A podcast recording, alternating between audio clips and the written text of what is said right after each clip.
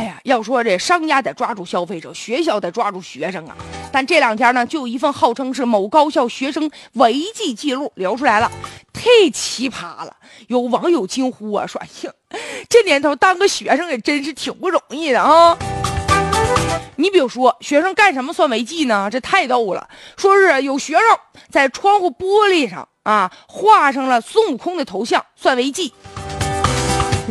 这学生，我想问一下，你这学过画画呀？还能画出孙悟空呢，挺厉害呀。还有什么呢？就是午休的时候照镜子，照镜子都算违纪呀。还有呢，什么转笔？哎呦，我上学那功夫也愿意转笔，啪啪就往地下掉。转笔算违纪，能让你随便转吗？更荒唐的是哈，说这学生呢把玩就是用手摆了那个感冒药，这也榜上有名，也算违纪。这真是啊，想要扣分什么都算。眨眼睛算违纪不？就想不明白了，为什么要这么做呢？是大学呢得规范学生是吧？咱们呢得讲秩序。讲管理，但你也不能事无巨细呀。你不能把这大学生当幼儿园小朋友一样，就幼儿园小朋友，你也不能管成这样啊！一个个的都跟木头桩子似的，往那一坐，一动不动，这就好了，这就不违纪了，然后就扣分，简单粗暴嘛。而且学生手里面就摆了两下这感冒药，你都看得一清二楚。这老师太厉害了，心太细了。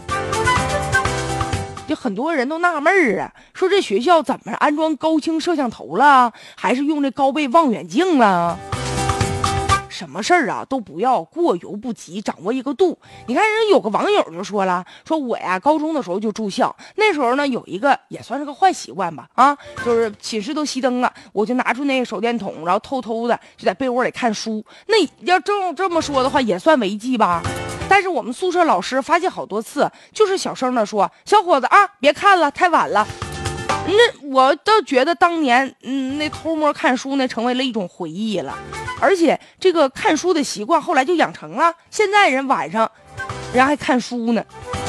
现在就对那个宿舍的管理的那个老师啊，至今还心存一份感激。所以确实，现在这高校的管理吧，也应该与时俱进了啊。